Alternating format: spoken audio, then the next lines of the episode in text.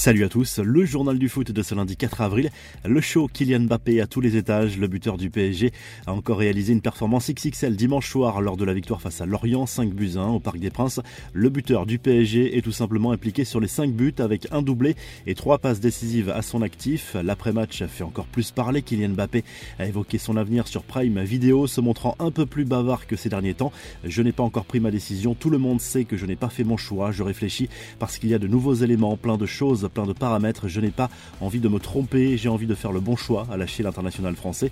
Le club parisien pourrait lui offrir le brassard de capitaine pour le convaincre qu'il est bien au centre du projet désormais. Ces propos font évidemment réagir en Espagne où le Real Madrid, grand admirateur de l'attaquant français, suit avec attention et un peu de fébrilité ce nouveau cap potentiel dans ce dossier.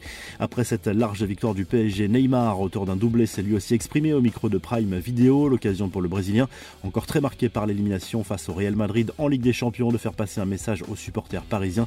Ça fait très mal, c'est douloureux de perdre, ça fait mal parce qu'on espérait aller en finale de la Ligue des Champions. Je sais que c'est compliqué pour les supporters d'accepter cette défaite, mais ça l'est encore plus pour nous, a confié la star parisienne.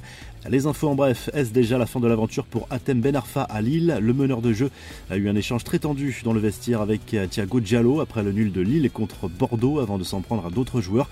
Jocelyn Gourvenec, venu calmer le jeu, a également eu un échange musclé avec son joueur. À l'origine, sans doute la frustration de Ben Arfa de ne pas jouer plus dans cette équipe.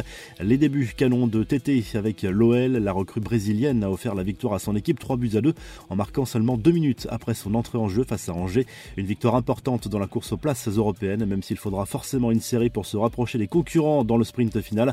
Enfin, Louis Van Gaal a annoncé ce dimanche souffrir d'un cancer de la prostate. Le sélectionneur des Pays-Bas pense pouvoir être sur le banc pour la Coupe du Monde au Qatar. Les joueurs ont appris la nouvelle à la télévision comme tout le monde.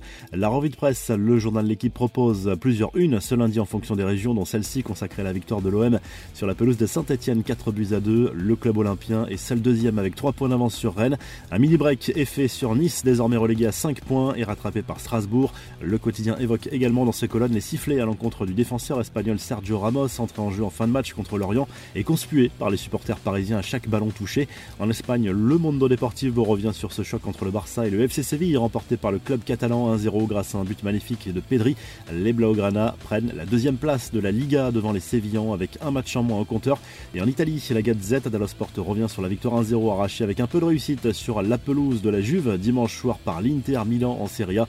Les derniers espoirs de titre s'envolent pour la vieille dame alors que les Nerazzurri reviennent à 3 points de l'AC Milan qui reçoit Bologne dans la soirée. On vous laisse avec le classement des meilleurs buteurs dans les grands championnats européens. N'hésitez pas à liker et à vous abonner pour nous retrouver très vite pour un nouveau journal du foot.